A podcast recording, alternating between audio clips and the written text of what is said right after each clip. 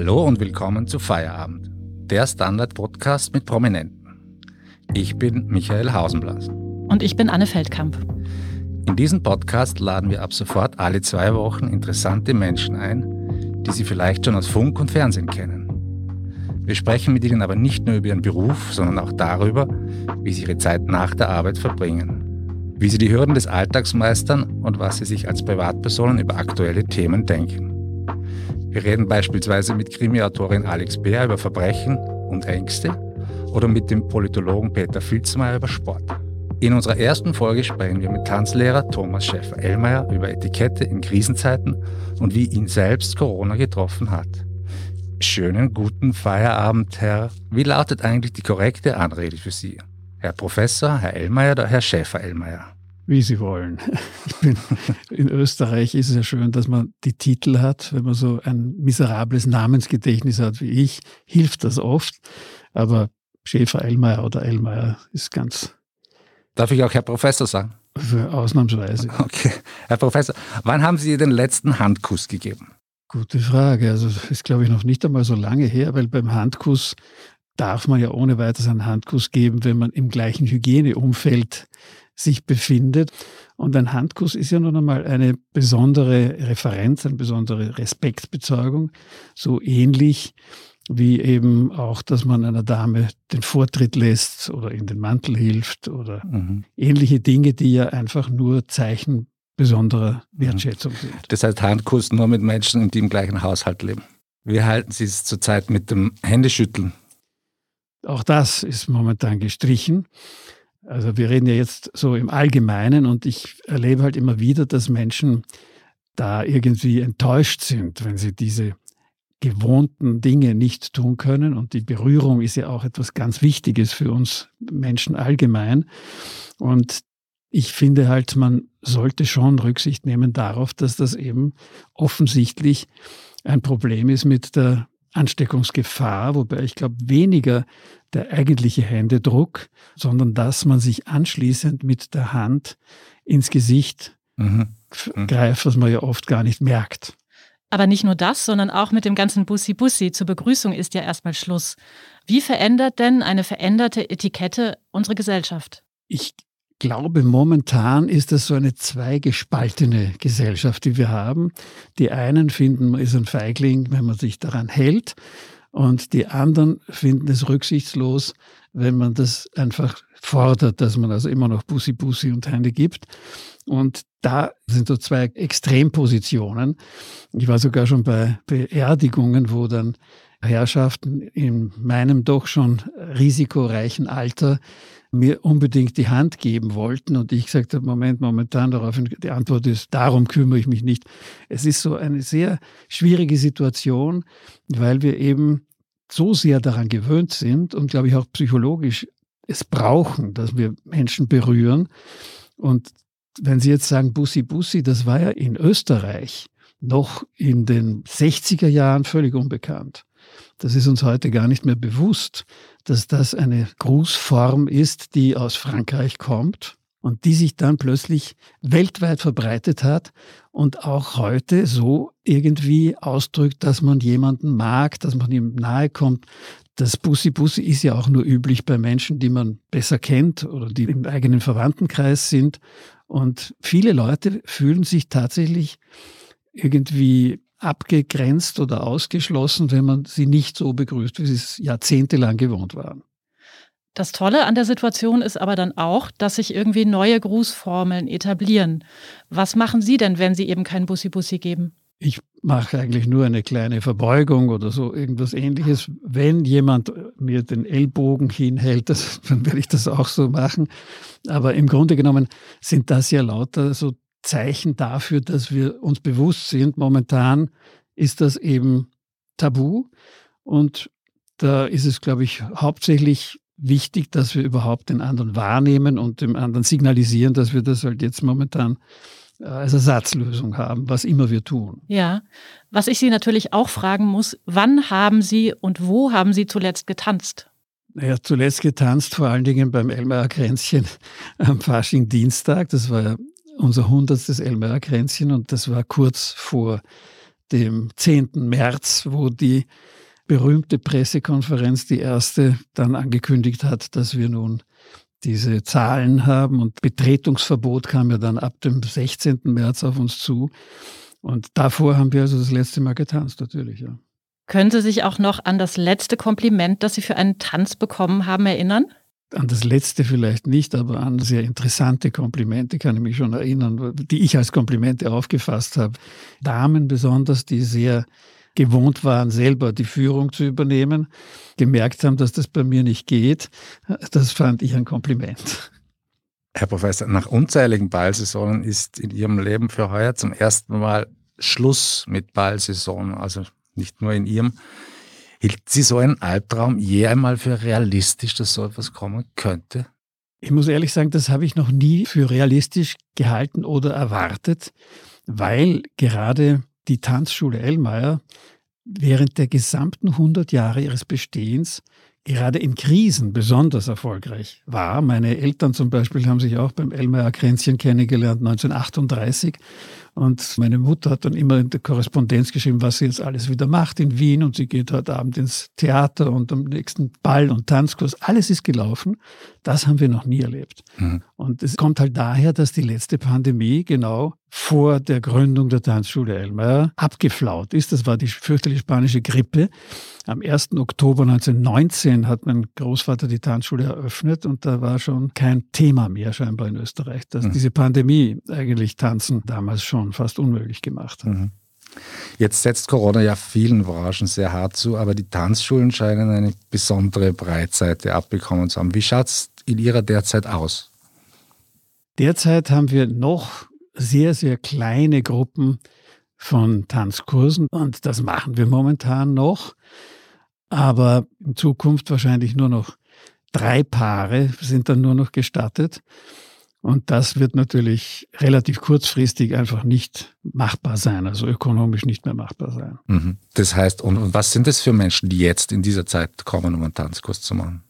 Wo wir sehr starken Nachholbedarf jetzt schon spüren, ist bei der Jugend. Mhm.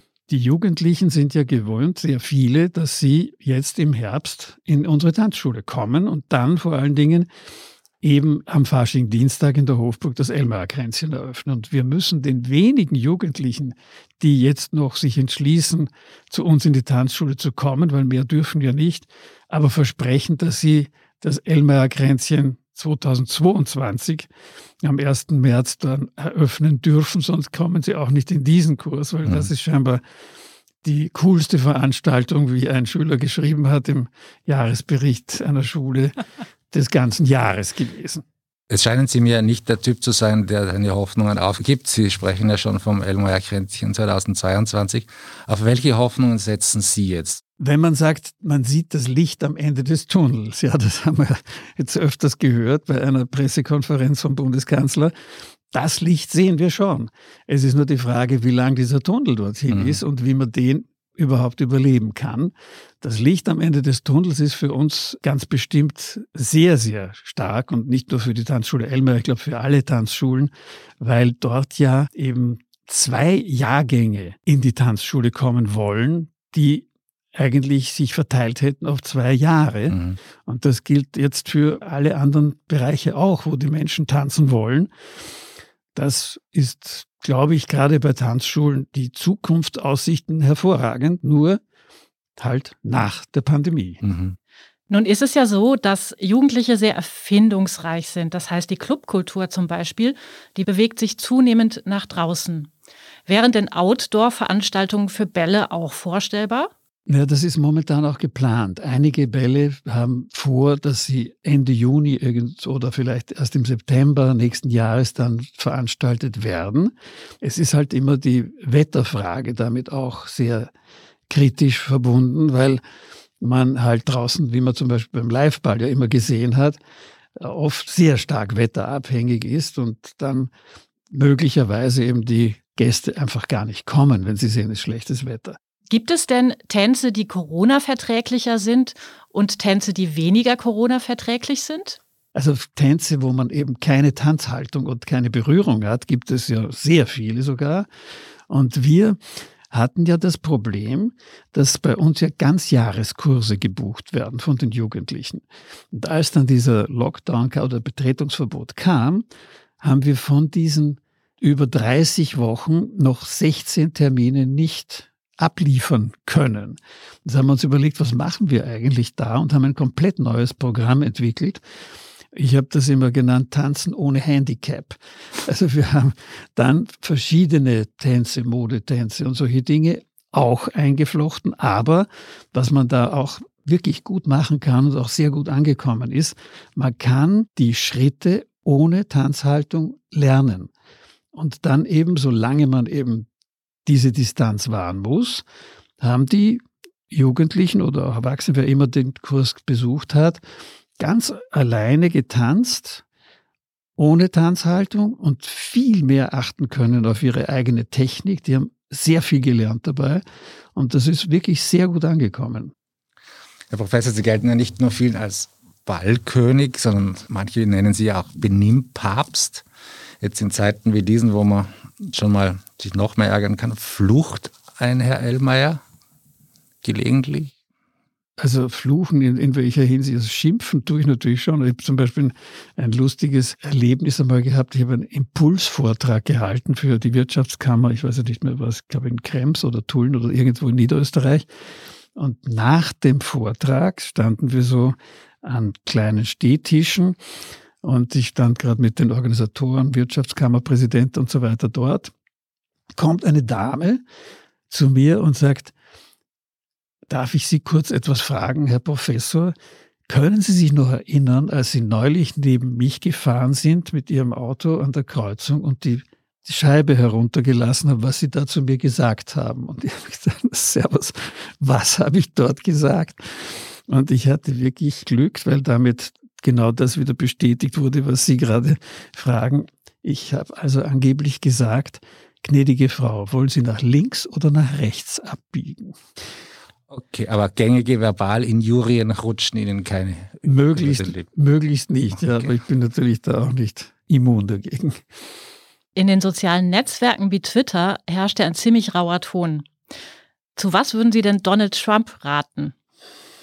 Ich weiß nicht, ob dem noch was zu raten geht. Also als ich muss ehrlich sagen, als er gewählt wurde, habe ich am gleichen Tag, wo das Ergebnis bekannt wurde, ein Business-Etikett-Seminar gehalten und habe mir gedacht, was sage ich jetzt zu den Leuten, wenn ich behaupten will, dass Business-Etikett ein Riesenerfolgsfaktor ist in der Kommunikation, weil gerade wird jemand der mächtigste Mann auf der Welt eigentlich und hat davon, glaube ich, überhaupt noch nie was gehört.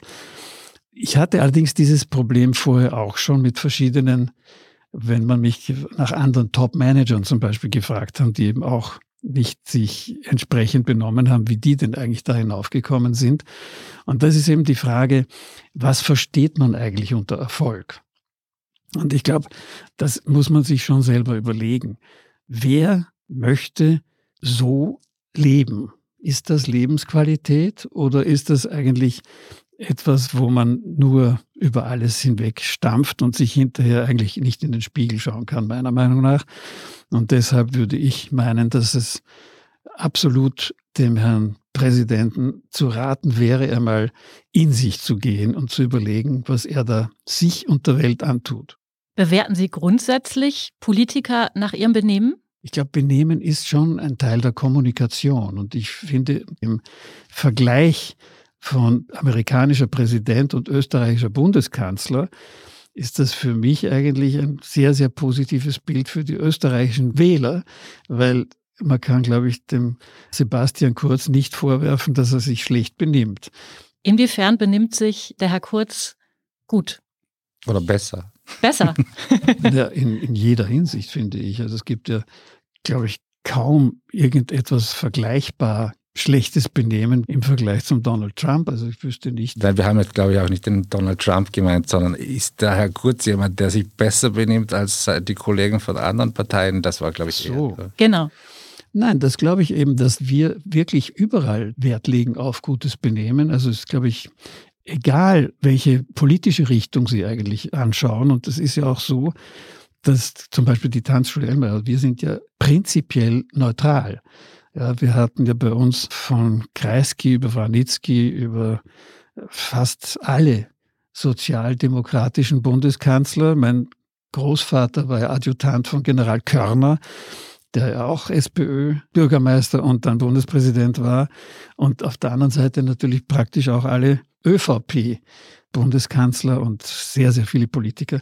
Also das ist mir schon überhaupt ein Anliegen. Der gute Ton, der respektvolle Umgang miteinander ist, glaube ich, sehr, sehr wichtig für unsere ganze Lebensqualität. Und natürlich ist immer die Frage, die dann bei meinen Seminaren ich selber immer stelle, höflich oder ehrlich. Gibt ja auch diese Unterscheidungen. Und natürlich muss man sagen, ehrlich ist in manchen Berufen nicht erfolgsversprechend. Ja, das ist Tatsache, ob das jetzt in der Politik so ist oder nicht, will ich jetzt nicht äh, bewerten. Aber das sind zwei verschiedene Dinge. Wenn Sie zum Beispiel eine Verkäuferin in einem Souvenirshop nehmen in Wien, die mich übrigens bei einem Seminar darauf aufmerksam gemacht hat, dass sie also nie ehrlich sein kann, wenn eine Touristin hereinkommt und sich irgendetwas aussucht, was überhaupt nicht zu ihr passt, dann muss sie ihr ja sagen, gnädige Frau, das ist wie gemacht für sie. Ja, das sind so Dinge, die natürlich zwangsweise auch nötig sind und die natürlich nicht zum guten Benehmen gehören. Ganz klar. Der Vergleich mit der Politik. Ich als gebürtige Deutsche muss dann natürlich jetzt fragen, kann ich in Österreich eigentlich was werden, ohne eine Tanzschule besucht zu haben? Sie werden lachen. Der ehemalige Staatsoperndirektor hat mir, als wir uns das erste Mal kennengelernt haben und besprochen haben, ob ich den nächsten Ball dann weitermachen soll nach dem Herrn Hissek und so weiter, mir gesagt, als er mit 26 aus Rumänien nach Österreich gekommen ist, hat ihm sein Großvater gesagt, du aus dir kann nie was werden, du hast nicht die Tanzschule Elmar besucht. Und ihm von einem Holländer. Das war natürlich meinem speziellen Freund. Und das hat er natürlich damit schon etwas widerlegt. Aber man kann natürlich in Österreich sehr wohl Erfolg haben und auch was werden, wenn man nicht aus Österreich stammt. Gibt es unzählige Beispiele, also in der Kunst sowieso. Und ich muss sagen, ich selbst habe ja zehn Jahre für einen deutschen Konzern in Bonn gearbeitet und habe dort umgekehrt überhaupt nie irgendwie einen Ressentiments oder was gespürt und im Gegenteil musste bei der Planung oft darauf hinweisen, dass ich kein Deutscher bin, sondern Österreicher, wenn es geheißen hat, lauter Deutsche sind in meiner Sparte, die ich da aufgebaut habe. Deutschland tickt ja doch ein bisschen anders als Österreich. Und meine Frage ist ein bisschen. Komplett anders, ja. Hat Ihnen da irgendwas gefallen, was Sie nach Österreich mitgenommen haben? Ich meine, ich habe ja in, in, etlichen Ländern schon gelebt und eigentlich überall sehr gerne gelebt. Und in Deutschland war ich halt gewöhnt, dass man sehr viel weniger Füllworte nimmt und viel schneller zur Sache kommt. Bei uns ist das halt unhöflich, wenn man so direkt mit der Tür ins Haus fällt. Viele Leute wollen halt mehr, dass man da vorsichtig sich heranpirscht an irgendein Thema. Das habe ich am Anfang, musste ich mich wirklich dran gewöhnen. Dann habe ich eine ganz direkte Frage an Sie. Maske statt Einstecktuch. Geht das? Ich glaube, man kann ja beides haben. Also was jetzt die Kleidung betrifft, ist ja das Einstecktuch jetzt sehr häufig als Krawattenersatz eher verwendet worden in den letzten Jahren schon langsam. Also Sie meinen, dass die Maske als Reserve hier drinnen steckt. Ja, ist natürlich, muss man noch die Modezaren fragen, ob das wirklich hinhaut, aber es ist natürlich nicht dasselbe, klar. Und was Thomas Schäfer-Ellmeier in seiner Freizeit macht, darüber sprechen wir nach dieser kurzen Werbepause.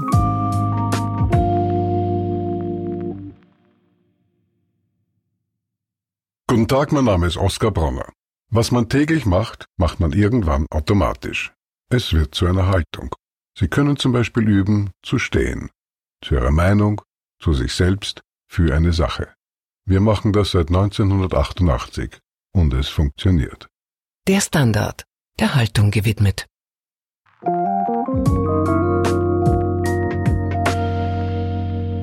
So, wir sind zurück mit Thomas Schäfer-Ellmeier. Ich nehme an, dass Sie doch um einiges mehr Tagesfreizeit verfügen jetzt, seit die Zustände so sind, wie sie sind. Was machen denn Sie so in Ihrer Freizeit? Also leider muss ich Sie da enttäuschen. Seit die Zustände so sind, kann ich nicht einmal mehr auf Urlaub gehen. Ich habe absolut kaum Freizeit. Ich weiß gar nicht, wie ich alles erledigen soll, was ich jetzt tun muss. Und eher wache ich meistens um vier Uhr früh auf, damit ich noch halbwegs über die Runden komme. Und ich habe es noch keinen einzigen Tag geschafft, alles zu erledigen, was ich tun müsste. Aber wie sieht der Alltag aus? Naja, ich muss natürlich die gesamte Planung, die Finanzierung, die ganzen Verordnungen, die Kontakte zu den verschiedenen Kunden, Partnern und so weiter. Ist, ich komme gar nicht dazu, weil ich ja keine Sekretärin habe, das alles so zu machen, wie man es eigentlich tun müsste. Ja, wenn ich jetzt zum Beispiel unser Elmar kennst nur mal das Beispiel. Wir haben also verschiedene Orchester, die Techniker, alle diese Leute, nur ein einziger Ball, ist zwar unser eigener, die muss ich ja unbedingt alle verständigen, mich mit ihnen in Verbindung setzen, ihnen sagen, was bei uns jetzt eigentlich geplant ist. Ich muss mit der Hofburg reden, weil die natürlich auch wissen wollen, was wir jetzt machen. Und alle verschiedenen Bälle, wir eröffnen ungefähr 50 Bälle pro Jahr. Und sie müssen ja mit all diesen Leuten in Kontakt bleiben diese ganze Kommunikation schaffe ich überhaupt nicht. Allein nur das. Dann habe ich Mitarbeiter, dann, mit die sich Sorgen machen, mit denen muss man auch reden. Jetzt komme ich gerade von einer Generalversammlung vom Verband. Also Sie können sich nicht vorstellen, wie viel Arbeit das ist. Und ich wach oft in der Nacht auf, direkt in Panik, weil ich sage, das kann ich einfach nicht mehr schaffen. Also, dass ich wenig zu tun habe, ist leider Gottes mhm. eine Illusion. Vielleicht eine etwas persönlichere Frage. Sie haben mir einmal erzählt, dass Ihnen eine Psychotherapeutin erzählte, dass einen 25 Prozent der Menschen aus dem Umfeld nicht mögen. Ah ja. Können Sie sich erinnern? Ja, ja. Welche Art von Menschen, denken Sie, mögen Sie weniger? Ich habe halt dieses, wie Sie schon gesagt haben, Benimm-Papst-Vorurteil. Und es gibt natürlich viele Menschen, ich kann das auch gut nachvollziehen, die das nicht mögen, dass jemand diese Werte, würde ich jetzt sagen, diese Regeln so stark vertritt. Also ich könnte Ihnen sogar Namen nennen von Journalisten, die mir schon geschrieben haben, dass sie das überhaupt nicht mögen. Ah ja, bitte. Los geht's. Also der hat übrigens, dieser Journalist, der hat eines meiner Kinderbücher gelesen, nämlich den kleinen Elmeier, das ist so ein Bilderbuch. Und er hat dann in seinem Blog da geschrieben, er ist nur froh, dass sein Sohn sowas nicht machen muss und er soll frei aufwachsen und gutes Benehmen ist, ist und so weiter. Er fühlt sich da eingeschränkt. Das sind so Dinge. Ja, manche Leute glauben, Kreativität wird dadurch behindert. Und dann gibt es noch einen interessanten Faktor. Man hat, glaube ich, einmal die Gehirnströme von Menschen gemessen, was da vor sich geht, wenn die auf irgendeinem Video sehen, wie ein Promi irgendein Pech hat. Und da werden Glückshormone ausgeschüttet wie beim Lotto-Zwölfer. Das passiert tatsächlich bei vielen Leuten. Ja, wenn ich zum Beispiel, ich habe jetzt da Dancing Stars geschaut, natürlich immer wieder. Und da ist beim letzten Mal jemandem was Blödes passiert. Woraufhin mich x Leute angerufen, hast du gesehen, was dem passiert ist schon wieder? Sag ich, ja, was ist denn da dran gut? Ja? Aber die Leute freuen sich, wenn bekannte Menschen irgendwo Pech haben. Ist einfach so. Damit mhm. muss man rechnen. Und das ist auch ein Problem, das Politiker natürlich sowieso kennen, glaube ich.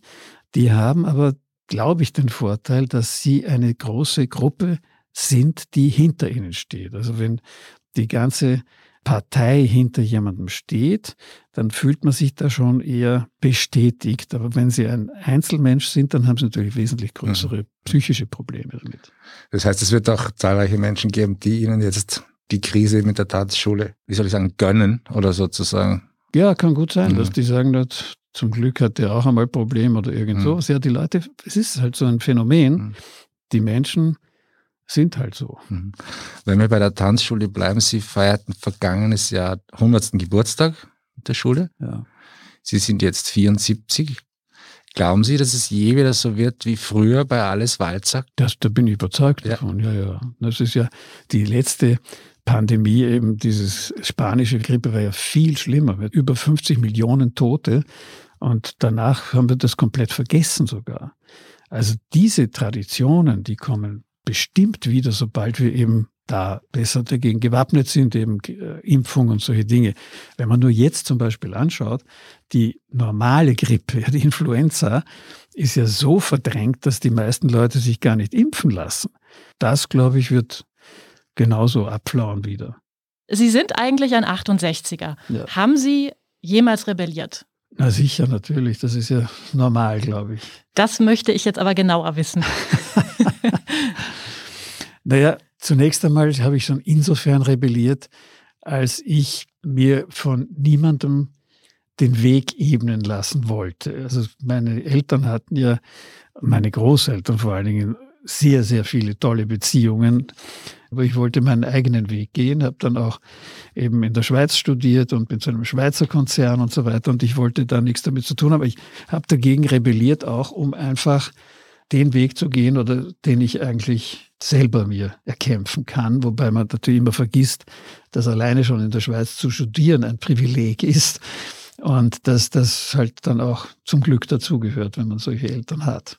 Wenn man nochmal zurückgeht in die 60er Jahre, 1968, was haben Sie damals gemacht? 1968 habe ich schon in St. Gallen studiert. Also da war ich nicht mehr in Wien, aber 64 habe ich maturiert, habe dann zwei Jahre in Wien noch studiert und rebelliert habe ich damals eigentlich schon nicht mehr besonders, muss ich sagen. Ich habe mich halt oft mit Eltern oder Großeltern über Dinge gestritten, die mir nicht recht waren. Oder ich habe modische Frisuren habe ich getragen. Das Ach. kann man sogar möglicherweise Google auch irgendwo nachsehen. Eher Beatles oder eher Elvis? Na, eher Beatles. Beatles sind übrigens ein, bin ein riesen Beatles-Fan. Ich war auch in der Cavern in Liverpool, habe ich ja auch gearbeitet und habe dort diese Beatles und The Who und alle möglichen Leute erlebt. Und die Beatles-Musik, die liebe ich, ja. Und die, gut, das waren diese Frisuren, von denen es war halt damals modern, diese Frisuren und diese Glockenhosen und alle die Sachen haben wir natürlich gemacht, ja. Und Sie waren aber immer der Mann in Schlips und Kragen? Überhaupt nicht. Nein, also in der Studentenzeit war das natürlich auch nicht üblich, dass man mit Schlips und Kragen in die Uni geht. Allerdings waren wir in Wien per Sie. Das darf man auch nicht vergessen. Während, wo ich dann in die Schweiz gewechselt bin, dort waren schon alle per Du an der Uni. Und auch da hat sich sehr viel geändert. Aber wenn Sie sagen Schlips und Kragen, dieses Schweizer Chemieunternehmen hat mich ja dann nach Südafrika versetzt und hätte eigentlich jeden Tag im Safari-Suit hingehen können. Das war, ist damals so gleichbedeutend gewesen zum normalen. Und da hätte ich keine Krawatte haben müssen und nichts. Und ich habe trotzdem freiwillig mit Anzug und Krawatte dort ins Büro jeden Tag gegangen bin. Dabei hatten wir keine Klimaanlagen, weder im Auto noch im Büro. Wann ziehen Sie heute und hier Ihren Anzug aus? Sobald ich zu Hause bin. Also die Krawatte sowieso und den Anzug natürlich wechsle ich dann auch. Aber das ist jetzt wieder die nächste neue Entwicklung, die Homeoffice-Situation, wo man ja ich auch sehr viel gelernt habe teuer. Und da war eine der Ideen, die können Sie auch auf der Homepage jetzt noch bei Etikette sich anschauen, dass wir kleine Sequenzen mit Tipps zur Videokommunikation auf der Homepage stellen.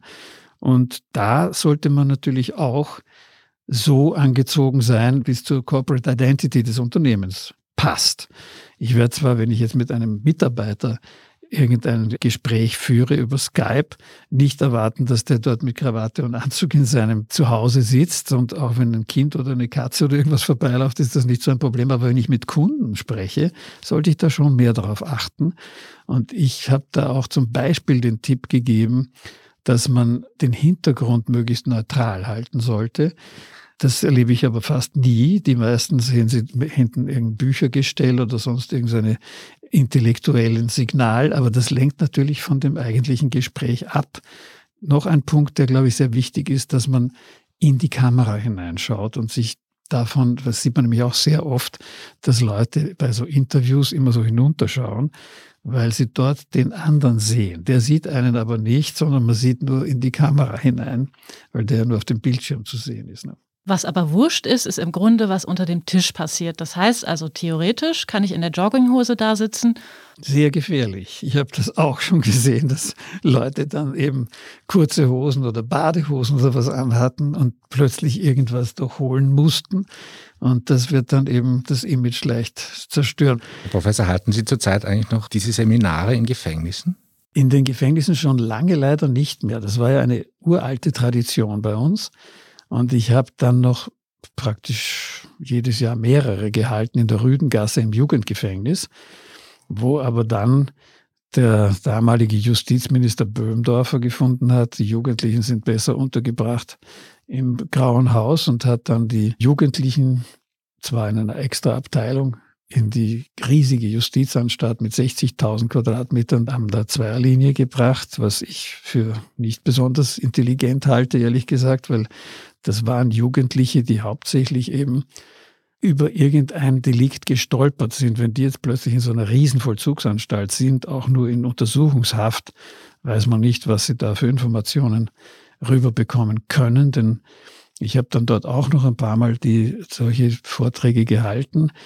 Aber es ist halt einfach nicht das gleiche wie ein reines Jugendgefängnis. Mhm. Und vermissen Sie diese Arbeit? Also vermissen kann ich nicht sagen. Es war eine sehr interessante Erfahrung. Ich habe es auch sehr gut gefunden. Das war natürlich nicht etwas, wo man irgendwas dafür verlangt, sondern das ist einfach ein Teil unseres Beitrags zur möglichen Hilfe zur Resozialisierung, dass der weiß, wenn er sich irgendwo bewirbt, zum Beispiel, was eh sehr schwer ist nach einer Haftstrafe.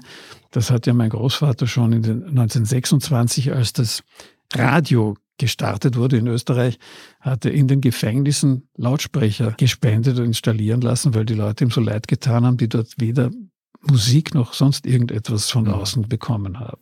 Aber stellt sich das so eigenartig vor, da ist der Herr Tanzschuldirektor und da der raue Bursche also diese Kommunikation stellt man sich dann doch. Ja, diese Jugendlichen sind oft gar nicht so raue Burschen. Das waren also wirklich Jugendliche. Im Gegenteil, die waren, glaube ich, sehr interessiert an den Dingen und vor allen Dingen haben die selbst sehr, sehr viel gewusst ja, von zu Hause. Es ist ja gutes Benehmen, ist ja nicht das Privileg oder Monopol irgendeiner Gesellschaftsschicht, sondern im Gegenteil. Ich glaube, sehr viele Menschen in gar nicht so High Society Schichten benehmen sich viel besser, weil sie eben sehr viel mehr Anstand haben. Ja, Geld oder auch Bildung gibt keine Garantie für Anstand. Mhm. Schönes Wort zum Schluss. Herr Professor, was tun Sie? Sie haben gesagt, Ihr Tag ist voll ausgefüllt. Sie sind sehr damit beschäftigt, diesen Tunnel möglichst kurz zu halten, bis Sie das Licht am Ende davon erreichen. Was tun Sie trotzdem nach Feierabend? Was ich wirklich gerne tue, ist in die Natur gehen. Also wenn Sie fragen, was ist, was würde ich eigentlich jetzt auch wahnsinnig gern tun, wäre Wandern, Bergsteigen. Ich bin ja eben im Vorarlberg aufgewachsen und damals war ich ja jedes Wochenende irgendwo in den Bergen. Und der Wald, in dem ich ja auch mich gut auskenne, ich habe sogar ein Buch geschrieben über gutes Benehmen im Wald für Kinder, das geht mir wirklich sehr ab. Das ist eine unheimliche Erholung, wenn man so im Wald diese Ruhe genießt und schaut, was sich da alles so tut. Da haben Sie total recht. Ich habe das Wandern für mich auch in Österreich entdeckt und das in den Wald gehen. Vielen Dank, Herr Schäfer-Ellmeier, für das Gespräch. Danke ebenfalls für die Einladung. Vielen Dank auch Ihnen, liebe Hörerinnen und Hörer, fürs Dabeisein.